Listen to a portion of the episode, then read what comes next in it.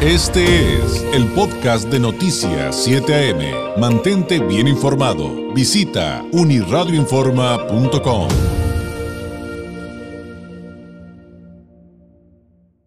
20 minutos. Le agradezco al licenciado Esteban Capella Ibarra, abogado, delegado estatal de la Academia de Derecho Penal del Colegio de Abogados de México. Nos tome la llamada. Licenciado, ¿cómo estás? Muy buenos días. ¿Qué tal, David? Muy buenos días, a tus órdenes.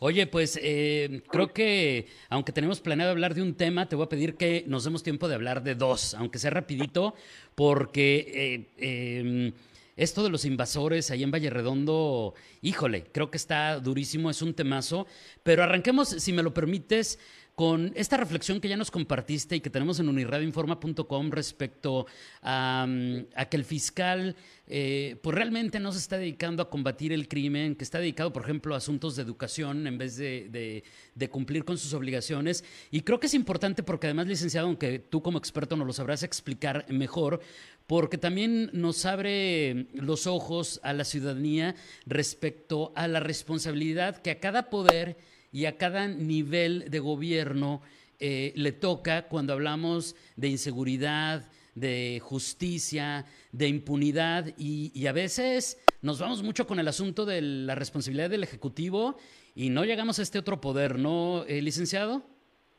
Sí, definitivamente, este, eh, pero ¿a cuál poder te refieres? Estamos hablando del Ejecutivo, ¿no? O sea, en, mediáticamente hablamos mucho de la responsabilidad del Ejecutivo, que el Ejecutivo hay la inseguridad, la injusticia, la impunidad, y poco nos referimos al Poder Judicial y a las fiscalías. Sí, bueno, definitivamente, efectivamente la, Fiscalía pues tiene cierta ya autonomía, ¿no? Desde hace un tiempo, y este y sí nos tiene muy preocupados precisamente que ahorita con esta era de la información y con tantas eh, eh, datos y que llegan todos los días, eh, pues de repente ya nos empezamos a perder en lo que representa la verdad objetiva, ¿no? Y la verdad objetiva tiene que ver precisamente con todos esos datos que pueden ser medibles, con toda esa información que tiene que ver en este caso de, las autoridades, con sus eh, facultades, con sus responsabilidades, que están debidamente establecidas en los marcos legales correspondientes.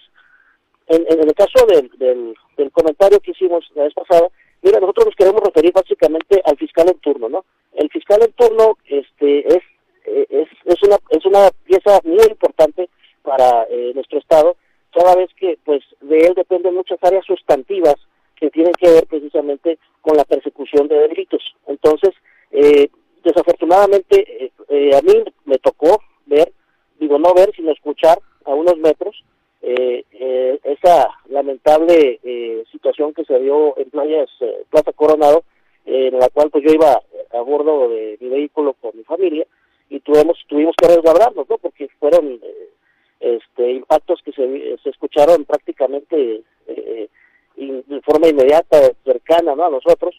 Entonces realmente a mí sí me, me hizo reflexionar mucho este y analizar entender pues qué, qué está pasando no este por qué eh, eh te digo una persona que tiene a su responsabilidad tantas áreas sustantivas tan importantes como puede ser la policía ministerial como puede ser los, los diferentes fiscales como puede ser el área de, periciales, en el cual nosotros pues podemos ver y hemos detectado a través de la misma academia que no se están dando eh, los resultados que deseamos, no existe la capacitación que, quisiéramos que existiera, no existe la infraestructura, en fin, no existe una serie de, de medidas y elementos y herramientas que precisamente eh, las cabezas requieren para poder hacer el trabajo que, que, que pues, la ciudadanía requiere, ¿no?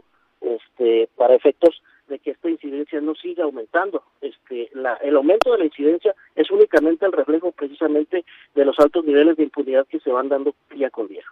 Y la impunidad radica, eh, según tengo entendido, pero evidentemente tú eres el abogado, eh, Esteban, eh, radica pues más justamente en las fiscalías. Es ahí donde se tiene que resolver y hacer ese trabajo este, complejo para que pues se castigue a quien lo merezca, ¿no? O sea, no está en, es lo que te decía al principio, eso, eso ya no está en manos de la policía, ya no está en manos del Ejecutivo, radica en otro, eh, a partir de la Fiscalía, en otros poderes.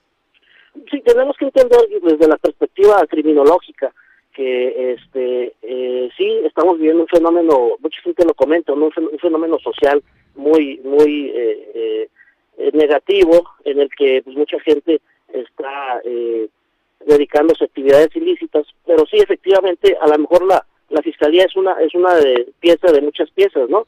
Este, tenemos la parte educativa, tenemos la parte de desarrollo social, etcétera, pero este, no debemos de perder de vista que la fiscalía es una pieza clave y esa pieza clave implica que es un factor inhibidor desde la perspectiva de criminología y qué significa ese factor inhibidor que a lo mejor si de 10 homicidios se resuelve uno, entonces eh, las vamos a ir disminuyendo, ¿por qué? Porque se, va a entender que hay repercusiones, que hay consecuencias cuando se, se lleva a cabo un, delito, algo que está quebrantando la ley, algo que está penado, que está, está tipificado como un delito, este, se está sancionando. Cuando se, se detecta que los delitos, pues hablamos de un 95 o, o más por ciento de impunidad, pues disfruta, pues tengo eh, de 5%, 5 posibilidades de que me de que me atrapen, ¿no? Entonces, pues la mides, ¿no? O sea, si eres un delincuente.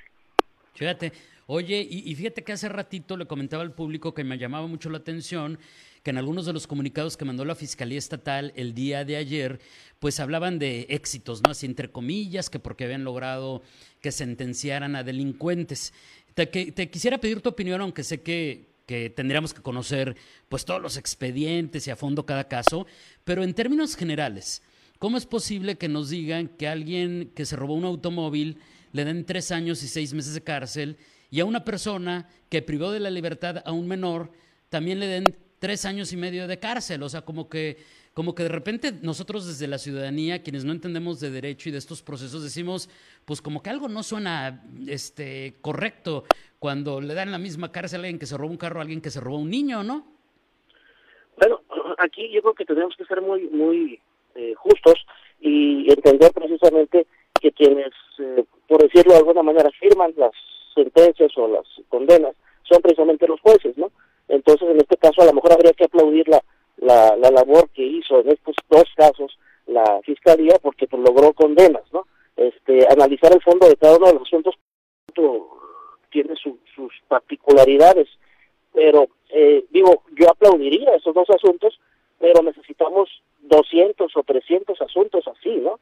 Y eso eso realmente nos nos generaría un, un ambiente de, de, mayor estabilidad dentro de la de, la comunidad este por eso eh, básicamente nuestro enfoque no es este, estar atacando a las autoridades sino eh, darles a conocer lo que realmente los ciudadanos estamos pensando en relación a lo que estamos viendo en los medios de comunicación en los medios eh, electrónicos no este y y eso está muy directamente relacionado vinculado con el sentido común no entonces este, tenemos que entender como ciudadanos, la autoridad tiene que entender como autoridad que existen prioridades. Y, bueno, este contexto que, pusiste creo que, que, sin duda nos deja perfectamente claro todo lo que nos has expuesto el día de hoy, de que de repente pues eh, ya no solamente es lo que vimos eh, eh, en, el portal, en el portal noticioso, ya no solamente es lo que escuchamos en la radio, ya no solamente es lo que vimos en la tele, pues esto que vivimos en el mercado Hidalgo y ahí en la, en, la Plaza Coronado de Playas de Tijuana, en lugares tan, tan concurridos, pues evidentemente sí, sí, sí nos deja preocupados. no quiero que nos gane el tiempo, Esteban. Estamos platicando esta mañana con Esteban Capello Ibarra, abogado, delegado estatal de la Academia de Derecho Penal del Colegio de Abogados de México. Em, también también eh, traes una reflexión eh, muy interesante y muy dura respecto a estas invasiones de terrenos. Eh, la más reciente es la de Valle Redondo. Y, por, qué, por qué consideras que esto lo que provoca es un riesgo de seguridad nacional? Bueno, este, tenemos que entender cuál es el concepto de seguridad nacional. Y seguridad nacional es una condición este, necesaria que requiere una comunidad dentro de un país y esa condición está este, conformada por, por paz, pues, por estabilidad, por tranquilidad. Y cuando están directamente relacionados bienes que tienen que ver precisamente con, con la satisfacción de necesidades primarias, como lo es el gas LP, pues imagínate, estás hablando de, de un asentamiento que, que se está dando en medio de tres plantas gaseras, ¿sí? y si eh, nos ponemos a analizar un poquito la, la legislación eh, en la materia de hidrocarburos, pues ellos tienen sus protocolos. Entonces, a nivel nacional, si eso este, genera algún tipo de impacto, pues van a, van a tener que seguir esos protocolos y nos van a dejar sin gas en toda la ciudad. Entonces, este, aunado al hecho de que eso precisamente pues es, captado y está a la vista de, mucha gente de todas partes que pueden eh, eh, visualizar que pues no pasa nada, ¿no? Este, tú puedes visualizar gente rodeando ahí los los tanques de gas, entonces se me hace un absurdo que la autoridad te diga que presente la denuncia porque pues hay que eh, y te pregunte pues cuáles son los delitos, oye pues escoge, ¿no? La, este, el allanamiento, despojo, cuál quieres, ¿no? Eh, y se está dando de forma eh, eh, flagrante, pues. Entonces, pues ya este, se ha cumplido con el tema de la de la presentación de la denuncia y estamos en espera precisamente más que nada por la, por la protección y la integridad de las personas que están ahí. ¿Por qué? Porque están, porque pasan este ductos subterráneos y, y, y no quisiéramos que sucediera una desgracia. Claro, por supuesto que lamentablemente ya las hemos vivido eh, aquí en, en, la región, pero la verdad es que es algo muy constante, que además constantemente no se atiende como pues esperaríamos la ciudadanía. Que además eh, también habría que decirlo, aunque esto es en otro ámbito, porque otros expertos, eh, por ejemplo, en asuntos inmobiliarios, Esteban, nos comentaban, aunque me imagino que en el derecho también habrá un similar a esto que te voy a comentar, nos decían, pero además de todo esto, no se les olvide que, pues por ejemplo, todos los vecinos de esos terrenos están perdiendo su, su el, valor agregado, la plusvalía de lo que ellos invirtieron como patrimonio de vida. O sea, a, lo que quiero llegar es que esto que tú nos acabas de explicar de los invasores tiene efectos enormes en muchos ámbitos, licenciado. Definitivamente, este, eh, como, como ciudadanos, como mexicanos, hablando particularmente de nuestro país, eh, somos eh, personas que de forma inmediata tenemos derechos fundamentales. Y, uno de los derechos fundamentales que tenemos es el derecho a la propiedad privada. Entonces, este, no es posible que, que, exista tanto temor de perder la propiedad privada, de perder la vida, de perder la libertad, de perder, o sea, este, tenemos que sentir, tiene que existir una percepción de seguridad, porque esa percepción de seguridad alienta a, muchas personas a que sigan avanzando en, en sus, en sus, este, eh, proyectos financieros, económicos, crecimiento, desarrollo, etcétera, ¿no? Este, yo, yo soy muy, muy a, visitar, como te has dado cuenta por ahí, algunos establecimientos de comida y muchos de ellos le digo, oye, ¿por qué, pues, ¿por qué no vences si ya tiene mucho tiempo? No, no, no, yo no quiero que se note que estoy vendiendo, ¿no?